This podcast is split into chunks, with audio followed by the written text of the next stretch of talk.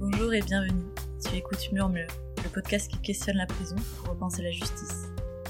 Moi, c'est Lua Bouclier et je suis ravie de t'accueillir pour ce troisième épisode. Tout d'abord, j'espère que tu as passé de très belles vacances, si tu as eu la chance d'en avoir, et que ta rentrée s'est bien passée, malgré l'étrange période dans laquelle nous vivons. Aujourd'hui, on va parler du sens de la peine pour tenter de mieux comprendre les finalités de la détention. Parce que si on connaît tous et toute l'existence des prisons, le projet qu'elles portent en leur sein n'est pas toujours facile à saisir. Comme nous l'avons vu dans l'épisode précédent sur l'histoire de la prison, le droit qui structure nos vies et régit notre quotidien découle de différents courants philosophiques, sociaux et politiques en mutation permanente. C'est donc avec l'aide de Stamadio Tizis, docteur en histoire et en philosophie du droit pénal, qu'on va tenter de comprendre quel est le sens de la peine d'enfermement aujourd'hui. Pourquoi est-ce qu'on enferme et dans quelle finalité Et puis finalement, est-ce que les résultats obtenus correspondent réellement aux objectifs qui sont affichés par les autorités? Nous verrons que des courants divers se côtoient encore aujourd'hui, même si certaines idées s'imposent plus que d'autres. On se demandera aussi pour qui est-ce qu'on punit. Le but est-il réellement de réinsérer les individus considérés comme déviants ou de protéger la société des personnes potentiellement violentes? Ou bien de simplement affirmer la force d'action de l'État ou même euh, d'obtenir l'approbation de la majorité à des finalités politiques et électorales Spoiler alerte, ces questions n'ont pas de vraies réponses ou de réponses uniques en tout cas, mais elles permettent selon moi d'ouvrir certains débats et euh, de se mettre en mouvement je tiens à préciser que la discussion d'aujourd'hui explore le sens de la peine d'un point de vue avant tout philosophique et historique, représentant le sens qu'accordent l'État et les institutions pénitentiaires à l'enfermement. Et j'ai bien conscience qu'il s'agit d'une notion hautement subjective que l'on tâchera d'aborder sous d'autres angles au fil des prochains épisodes. Sur ce, je te laisse à notre discussion. Belle écoute. Alors, je m'appelle Stamatios Titis. Vous vous en doutez, euh, je suis d'origine grecque. Euh, j'ai été recruté au CNRS et je fais ma carrière à l'Université Paris 2. Je suis directeur de recherche et président de la section de philosophie pénale de l'Institut de criminologie de l'Université Panthéon Assas et je suis chercheur à l'Institut catholique de Paris et à l'ICES. Et enfin, euh, je suis professeur associé à l'Université Laurentienne au Canada voilà. Et j'ai fait vingtaine de livres et j'ai plus d'une centaine d'articles. Mais justement, on va parler du sens de la peine quand même principalement aujourd'hui. Est-ce que vous pourriez tenter de définir ce que c'est la peine Je ne sais pas si vous voulez le faire d'un point de vue euh, philosophique, juridique, enfin comme. Euh. Alors, il y a deux grands courants philosophiques les courants historiques et les courants analytiques les courants historiques se rapportent toujours à l'histoire d'une notion, d'un courant philosophique, d'une doctrine. Moi, je suis ces courants. Pourquoi? Parce que ça nous permet de mieux comprendre ce que nous devons expliquer et développer. Et ce qui nous permet aussi d'avoir recours à la sémassologie, c'est-à-dire au sens d'un terme, d'un concept, en les replaçant dans son parcours historique. Alors, je suis classique, à savoir, je fais toujours un retour à la philosophie classique, la philosophie grecque, la philosophie hellénique. Et mmh. là, on voit ce qu'on néglige et on comprend mieux des choses. D'abord, que la peine n'est pas exactement la sanction. Et mmh. la peine avait un contenu qui n'est pas le même aujourd'hui. Je m'explique. Dans les présocratiques, la peine n'était pas une question de la volonté des hommes, de l'autorité étatique. Mais les Grecs, euh, si vous voulez, et surtout Anaximandre, un présocratique, cherchaient la peine dans l'ordre du cosmos, dans l'ordre de la nature. Et il disait que au-delà de notre volonté de créer une peine, toute chose dans l'univers obéit au principe de la rétribution. C'est un principe qui attribue à chacun selon les fruits de ses actes. Et ce qui est formidable, c'est que nous voyons que avant l'organisation politique, nous avons les principes de l'action et de la punition dans l'ordre du monde. Et cette conception garantisse l'équilibre du monde. Cette idée va passer dans l'ordre politique avec Platon, Aristote et les autres. Ça sera emprunté par les droits romains et ça deviendra une rétribution qui attribue à chacun des peines ou des récompenses selon son mérite. La peine, dans l'Antiquité, est foncièrement rétributive. C'est pas la vengeance, c'est pas l'expiation, c'est accorder tout ce qu'il faut faire pour l'équilibre de l'ordre politique et des rapports entre euh, citoyens. Est-ce que je suis clair? Le mot en grec poéné, qui est la peine, signifiait à la fois la rétribution pénale et le prix de la rétribution. C'était le fruit des actes de chacun. Cette conception sera transmise en droit romain. Les Romains vont fonder la punition, les droits punitifs sur la rétribution, mais la donne va changer avec la philosophie moderne, et notamment Thomas Hobbes, qui dit la punition ne peut pas concerner les crimes, la punition est imposée pour les biens de la société et les biens du euh, criminel.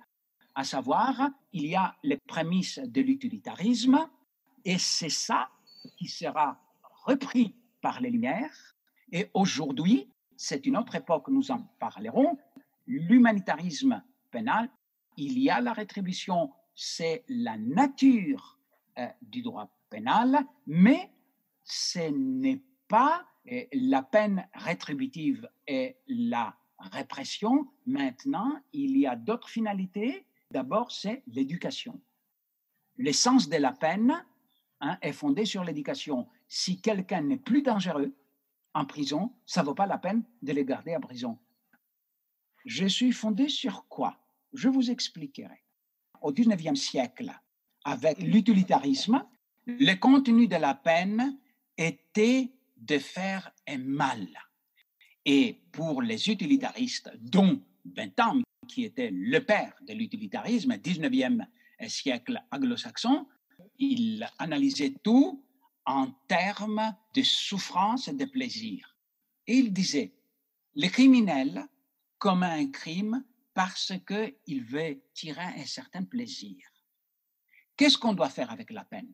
Il faut qu'il éprouve une souffrance qui soit supérieure et plus intense que les plaisirs qu'il éprouve par la commission de ces crimes. Or, vous voyez que même avec les buts de la prévention de la peine, il y a dans l'idée de peine l'idée de souffrance. Aujourd'hui, nous sommes tributaires de l'école de la nouvelle défense euh, sociale, Marc Ancel, qui est une école humanitariste. Et aujourd'hui, la peine n'a pas ce contenu de souffrance. La peine a un contenu hautement éducatif. Pourquoi? Parce que on considère que les hommes représentent l'archétype d'homme et la dignité de chacun représente la dignité archétype. Une dignité qui est définie par la Déclaration des droits de l'homme et du citoyen universel de 1948 qui dit que tous nous avons une dignité qui est inhérente, qu'on ne peut pas détruire, qu'on ne peut pas dissocier de notre nature à tant qu'homme. Et vous voyez que le pire des criminels ne peut pas subir la torture et une peine dégradante et humiliante. c'est à cause de cette dignité qui était compatible avec la dignité de la personne. C'est à partir de cela que euh, les sénateurs et ministres euh, de la justice de l'époque a supprimé la peine de mort, M. Badinter. Mmh. Je fais une distinction entre l'humanisme des anciens et l'humanitarisme moderne. La différence consiste en ceci. La dignité des anciens, la dignitas, qui se situe aux antipodes de la dignité moderne. La dignité est dehors de l'homme. La dignitas désignait la position des citoyens dans la cité, fruit de ses actes, positifs ou négatifs. Dans l'Antiquité, il y avait la rétribution, et la rétribution représentait un mal, et ça concernait l'homme, non pas dans sa personne, il n'y avait pas l'idée de personne. Hmm. Il y avait les citoyens, il y avait l'esclave, il y avait les métèques qui subissaient un traitement différent. On l'accepte ou on ne l'accepte pas, on ne fait pas un jugement de valeur et on voit la réalité. Et on ne disait pas, il ne faut pas punir celui-ci parce que la peine dégradante, c'est l'homme, il a une dignité. Non, on disait que sa dignité demandait qu'on le condamne à la peine de mort. On traitait l'homme à tant comme avec ses spécificités individuelles. Aujourd'hui, on ne parle pas des hommes, on parle de l'homme. Nous sommes tous des hommes qui est un archétype, à savoir un être humain avec une dignité qui lui est inhérente. Et nous devons cette évolution à Beccaria et après aux Lumières et aujourd'hui à des courants progressistes qui veulent toujours faire prévaloir que le pire des criminels est un homme avec une dignité irréductible, inaliénable et des droits fondamentaux. Mm. Ça, c'est la grande différence de l'humanisme et de l'humanitarisme. Et vous voyez, les glissements, euh, c'est massiologique sens. À l'époque des Garot, 18e siècle, où encore il y avait un moralisme, on parlait du droit criminel. Le poids pesait sur les crimes et on analysait l'horreur du crime. Maintenant, on oublie le passé. L'intérêt est porté sur l'homme qui a commis un délit ou un crime. On parle du droit pénal. Vous voyez glissement Pas du droit criminel. Voilà la différence. Et vous m'avez demandé de parler de la différence entre sanction et peine. On parlait de la peine. Maintenant, on parle de la sanction. Ouvrez les journaux. La sanction, la sanction, la sanction. La différence, pour moi, hein, c'est toujours mon avis, la sanction ne suppose pas une fustigation morale. Lorsque on s'adresse à la personne fautive, on le vous voit et on ne lui fait pas la morale. On applique une pédagogie. Jadis, c'était l'horreur du moralisme définitive. Le crime, c'était quelque chose qui portait outrage à la morale de la société et aux valeurs de cette époque-là.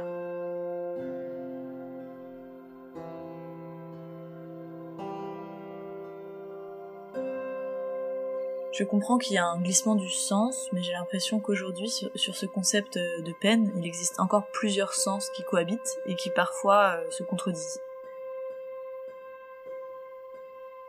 Absolument. Et je vais vous dire, à, l'époque de Giscard, qui est la postmodernité, encore, il y avait des personnes qui considéraient que eh, la privation de liberté, c'était ne pas pouvoir circuler librement. Mm. Aujourd'hui, la privation de la liberté, c'est empêcher la récidive et donner un sens à celui qui est en prison. C'est pourquoi il y a toute une pédagogie punitive, à savoir, on peut apprendre un métier, on peut préparer une thèse. Hein. Et après, et bien sûr, il y a un courant conservateur qui dit la peine, ça suppose quand même une fustigation morale, c'est la rétribution. Et il y en a d'autres qui disent, écoutez, la peine a un côté bénéfique. D'abord, montre que l'État est capable de sanctionner quelqu'un. Si c'est un crime de sang, ça sera l'enfermement. Et lorsqu'on dit, et il faut le souligner, en perpétuité, c'est pas une peine qui existe. Il peut sortir à, à la limite de 30 ans. C'est pour montrer la gravité, pour montrer que l'État voit que c'est grave, mais on ne peut pas euh, laisser crever en prison un vie. C'est inhumain, c'est contre la personne. Et nous avons vu ça. Regardez, on est chez nous avec le coronavirus. Maintenant, il n'y a plus la mesure. Moi, je me suis dit, mais c'est pas possible. Ça fait deux mois que je suis vraiment enfermé, je n'ai quoi faire, et on a envie de respirer l'air libre. Vous vous rendez compte? C'est inhumain. Pour moi, c'était compatible avec la dignité de la personne telle définie par les modernes. Et regardez une mesure qui est une sanction. Hein. Ce n'est pas une mesure de sûreté, c'est les travaux d'utilité pratique. C'est mmh. intelligent. Alors, au lieu de mettre quelqu'un à prison qui ne suit pas une carrière criminelle, on lui donne un travail qui pourrait le faire réfléchir être utile à la société. Ça, mmh. moi, j'approuve et je suis très partant. Il faut, dans la mesure des possibles, d'après la personnalité de, la personne fautive, voir si on peut élargir les travaux d'intérêt général. Voilà. Mmh. Hein, et ne pas mettre en prison des personnes qui ont commis un délit léger, un délit de circonstance, c'est ce que j'ai dit, mmh. avec des criminels de carrière. Ça ne sert à rien. Mmh. On va faire sortir un criminel. On peut rentrer en ayant l'espoir de comprendre sa faute et entre guillemets de guérir et sortir indigné avec une amertume, criminel potentiel à cause du dépit qu'on a et des malentendus. Mmh. Vous voyez, ça, mmh. c'est, c'est pourquoi on parle de la personnalisation de la peine. Est-ce que toujours on applique, est-ce qu'on a le temps et les moyens de chercher la personnification de la peine, la vraie personnalisation de la, de la peine il, il y a plusieurs solutions. Certaines fois, on peut être indulgent, certaines fois, on doit être très sévère. Ce n'est pas une question de stratégie, c'est une question de euh, tactique. Il faut voir l'autre en face et essayer de comprendre son crime, mais lui aussi. Moi, je comprends. Non, c'est intéressant. Est-ce qu'on peut dire que c'est vraiment la réinsertion l'objectif euh, premier de, de la prison aujourd'hui? Absolument. Il parlait, Marc Ancel, euh, dans son livre, de la resocialisation qui a changé aujourd'hui, qui devient plus précis, la réinsertion. Hmm. Pas de l'insertion, puisqu'il était déjà en société. Trouver, si vous voulez, sa place en tant que citoyen actif qui œuvre pour le bien commun. Et regardez euh, que jadis, travailler en prison, hein, c'était obligatoire. Maintenant, c'est facultatif et on prévoit un minimum de rémunération. Ce sont des mesures humanitaires. C'est intéressant parce que là, on parlait énormément de réinsertion, de resocialisation, etc. Moi, je trouve aussi qu'il faudrait que ce soit la finalité, mais quand on observe un peu euh, les politiques ou la situation des prisons aujourd'hui, on, se rend compte qu'il y a énormément de choses qui ne correspondent pas du tout à cet objectif-là. Par exemple, ben, vous parliez des, travaux d'intérêt généraux, euh, c'est encore peu utilisé alors qu'il y a énormément de gens qui vont en détention pour des peines de 3 mois, 6 mois. Est-ce que ça ne va pas à l'encontre de cette resocialisation, justement? Moi, je pense qu'il faut réviser toute la philosophie concernant les crimes et la sanction. Je suis parfaitement d'accord avec vous, n'est-ce pas? Les prisons sont bourrées de monde et il y a un décalage entre la déontologie de la prison et les prisons aujourd'hui. Combien de fois la France a été condamnée parce qu'elle n'a pas respecté euh, les principes des droits fondamentaux et euh, de la dignité de la personne. J'attends par là qu'il y avait des cellules qui étaient dans un état pitoyable et une cellule qui était prévue pour une personne, et faute de place, il y avait encore cinq personnes qui étaient dedans, il n'y avait pas d'intimité et on vivait comme des... Voilà. Il y a l'image hein, qu'on veut donner, euh, qu'on obéit aux droits de l'homme, qu'on respecte tous les pactes et les conventions internationaux, mais il y a une réalité qui ne correspond pas à l'image. Je suis parfaitement d'accord avec vous. Et il faut changer ça.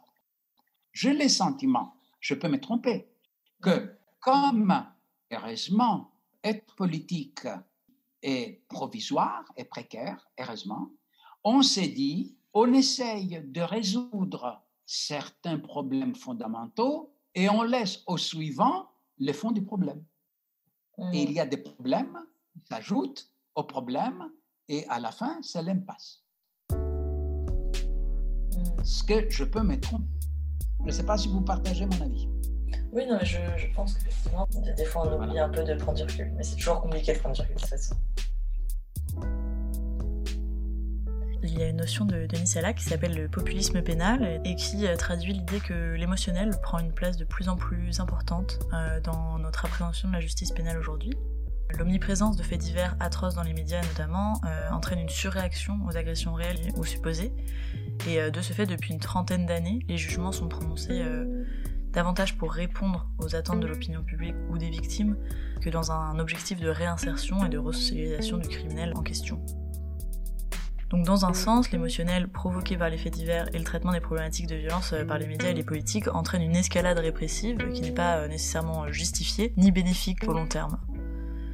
Est-ce que vous rejoignez Denis Sala sur cette idée que qu'aujourd'hui la peine est davantage prononcée pour sa portée symbolique qu'en fonction de l'impact qu'elle va avoir sur euh, l'accusé et sur la société en général? Je dirais qu'aujourd'hui tout devient politique. Et à plus forte raison, la sanction est politisée, n'est-ce pas? C'est l'image, c'est que l'opinion publique va dire, pas l'opinion publique, la majorité va dire, la majorité. Et l'État, ou par complaisance, ou par nécessité, cède à des choses qu'il n'aurait pas dû céder. Vous prenez l'actualité et vous allez voir qu'on est plein dedans. Je suis d'accord tout à fait avec ça Et je suis encore plus radical, tout est politisé. Et on utilise des notions et des politiques pour faire plaisir à la majorité pour pouvoir euh, s'assurer lors des prochaines élections une victoire. Ça, c'est mon sentiment, ça n'engage que moi. Là où je ne suis pas d'accord avec lui, c'est, et c'est le grand problème, je trouve que une fois le crime commis, on oublie trop vite victime et on ne pense qu'au coupable. On ne voit pas la souffrance de la victime ou si la victime n'existe plus, c'est la mère la famille. Voyez. Donc au final, ce que vous dites, c'est que les jugements actuels euh, ne prennent en considération ni le traumatisme de la victime, ni l'impact de la peine euh, sur l'accusé. Donc c'est une portée symbolique qui revient à qui euh, À ce qu'on appelle l'opinion publique? C'est pas symbolique pour la victime, non. La victime, c'est terminé. C'est symbolique pour montrer que l'État a encore l'autorité et que les crimes étaient très lourds. C'est pourquoi on prononce avec l'enfermement la perpétuité. Il n'y a pas de vraie perpétuité. Au bout de 20 ans, on les laisse sortir. Vous voyez, c'est la symbolique de la punition, c'est qu'on ne punit pas euh, de la même peine quelqu'un qui a tué dans un moment euh, de colère avec un terroriste, on ne peut pas prévoir 15 ans, on dit la perpétuité pour montrer que euh, c'est ça qu'il méritait. Mais il ne va pas terminer ses jours lorsqu'il est jeune en prison. Au bout de 33 ans, il va sortir. Ça, c'est la peine symbolique, la perpétuité. Oui, d'accord. Mm. Et euh, comment on pourrait éviter ça, justement, cette, euh, ce, populisme pénal qui, ben, qui a quand même beaucoup d'effets négatifs? Écoutez, ce sont les bons effets de la démocratie. Si on met à la place une autorité qui n'a pas besoin d'élection et qui n'a pas besoin de voix euh, du peuple, alors on va tomber dans la dictature. Le populisme, ça existera. Et je vous dis, ça devient de plus en plus. Euh, regardez, ça, je, ne sais pas comment on pourrait éviter ce populisme. Et, et j'ai d'autres explications qui ne font pas plaisir à tout le monde. Euh, lorsqu'on a sorti euh, les mesures humanitaires, lorsqu'on a parlé de la dignité de la personne, nous sommes tous égaux, nous avons la même dignité, c'était après la deuxième euh, guerre internationale, avec l'horreur de l'Holocauste, où on traitait les homosexuels, les handicapés et surtout les juifs des sous-êtres, si vous voulez, mmh. qui ne méritaient pas de vivre. C'était l'horreur. Et on a fait très bien de dire tous nous avons une dignité qui est inhérente et on ne peut pas changer cette dignité si on est faux. Mais à partir du moment où on a mis dans le domaine du droit pénal, qui est un, un, droit qui est polémique, qui est un droit qui est sensible. Alors, les droits fondamentaux, la dignité, tout le monde les droits fondamentaux, la dignité, les pires des criminels, patati patata, on tombe dans le populisme puisqu'on a politisé les droits pénals, on a politisé le jugement, on a politisé la politique criminelle, volontairement ou involontairement. Vous voyez, les choses sont associées l'un, euh, on va faire quelque chose, et on l'a fait très bien, quelque chose de bien, mais il y a des effets collatéraux qui sont négatifs. Ça, c'est l'ordre des choses. On ne peut pas supprimer les droits fondamentaux, l'expression, euh, euh, euh, la liberté d'expression. C'est pas possible. Mais ce côté politique entraîne un abus et on tombe dans le populisme. Foucault, dans Surveiller et punir, explique que la prison imposée face au châtiment corporel en raison du progrès des idées et de l'adoucissement des mœurs, mais qu'on sait tous les inconvénients de la prison et qu'elle est dangereuse quand elle n'est pas utile et que pourtant on ne voit pas par quoi la remplacer, quelle est la détestable solution dont ne saurait faire l'économie. Est-ce que, selon vous, l'enfermement reste la peine de référence parce qu'on ne sait pas par quoi la remplacer? Écoutez, on a supprimé la peine de mort, hmm. d'accord, pour les crimes graves. Mais on ne peut pas ne pas punir les crimes de sang. Et on ne peut pas, euh, au moins, ne pas mettre en prison les terroristes. Mais dites-moi, Comment peut-on remplacer ça? Par quelle sanction? Je ne suis pas d'accord en disant que la prison est détestable. La, la prison est détestable pour les personnes innocentes. Mais il faut prévoir quelque chose. Au moins, on empêche un récidiviste de continuer sa carrière. Je ne vois pas. Sauf qu'il faut humaniser davantage les prisons. À savoir, il faut que l'image qu'on se fait de la prison représente la réalité, ce qui n'est pas le cas malheureusement. Hmm. Comme on l'a vu, le sens accordé à la peine se transforme et évolue parallèlement aux changements euh, sociétaux et moraux. Euh, donc selon vous, quels sont les changements à venir à, ce niveau-là? Écoutez, ça, on ne peut pas dire, puisqu'il y a des facteurs imprévisibles, des facteurs qui euh, ne sont pas valables par tout le monde. Permettez-moi de vous citer quelque chose euh, qui m'a marqué. J'avais une amie là qui a fait, il y a longtemps, euh, elle est morte, euh, qui a fait le camp de concentration, qui était la douceur même, l'humanité même, mais qui a vu sa famille exterminée, expérimentée par Mengele. Et je lui ai dit, j'écrivais mon livre à l'époque, L'esthétique de la violence, et je lui disais, est-ce que vous êtes pour la peine de mort Elle m'a dit, mais non, ça suffit, laissons. Ça suffit, il faut terminer.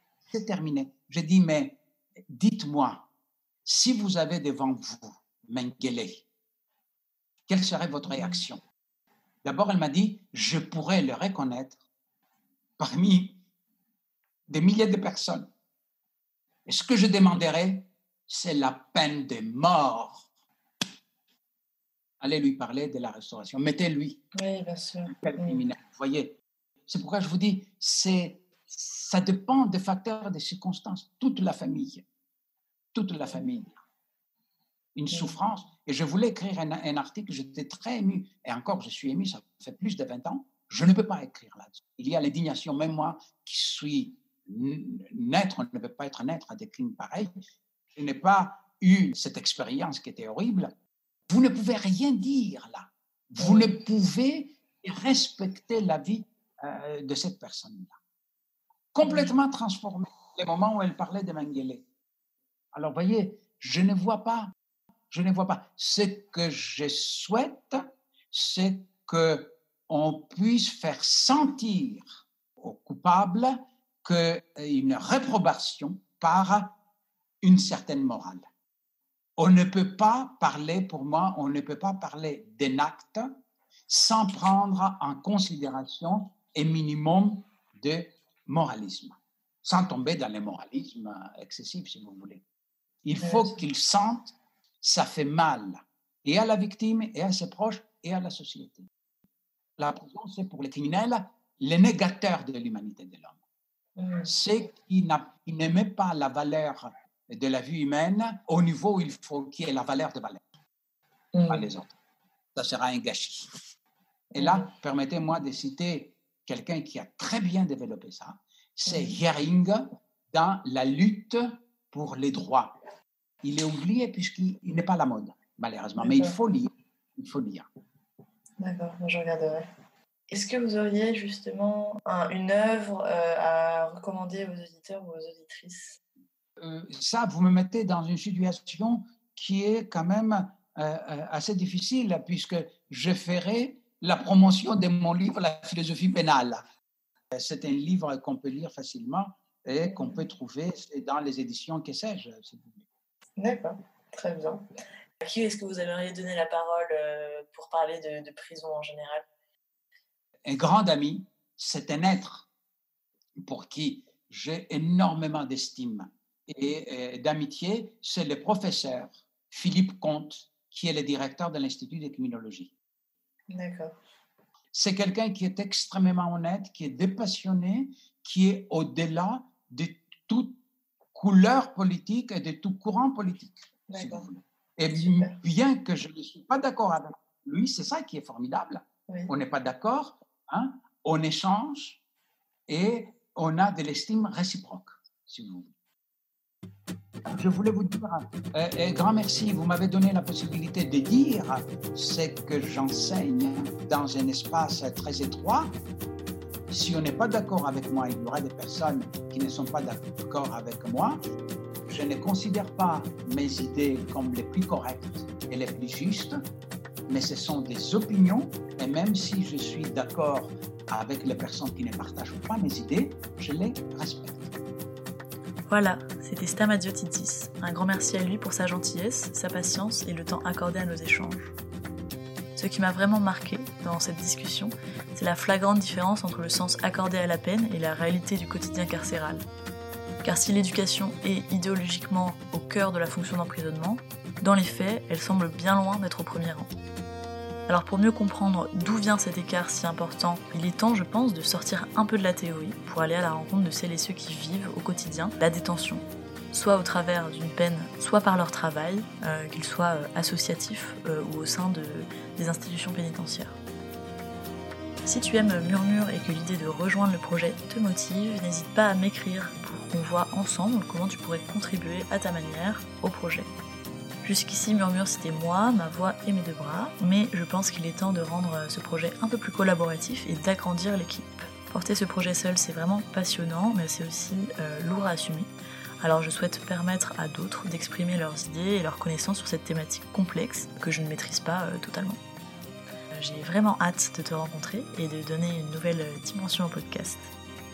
Pour me contacter, tu peux m'écrire à l'adresse email murmurelepodcast.gmail.com ou tu peux m'envoyer un message sur Instagram sur le compte murmure-podcast. Et si tu apprécies le podcast mais ne souhaites pas t'engager, pas de panique, tu peux tout de même aider depuis ton canapé en partageant le podcast autour de toi ou en mettant un maximum d'étoiles sur Apple Podcast. On peut penser que ce n'est pas grand chose, mais pour moi, ça fait vraiment la différence. Et si tu ne veux plus rien rater, tu peux t'inscrire aussi à la newsletter en suivant le lien dans la bio. Cet épisode a été réalisé, monté et produit par moi-même, Lua Bouclier. Un grand merci à mon ami Tom qui m'a aidé pour euh, le mixage audio de cet épisode. Et bien entendu, merci à toi pour ton écoute qui me motive et me donne de la force pour continuer l'aventure. On se donne rendez-vous pour le prochain épisode. En attendant, prends bien soin de toi. À bientôt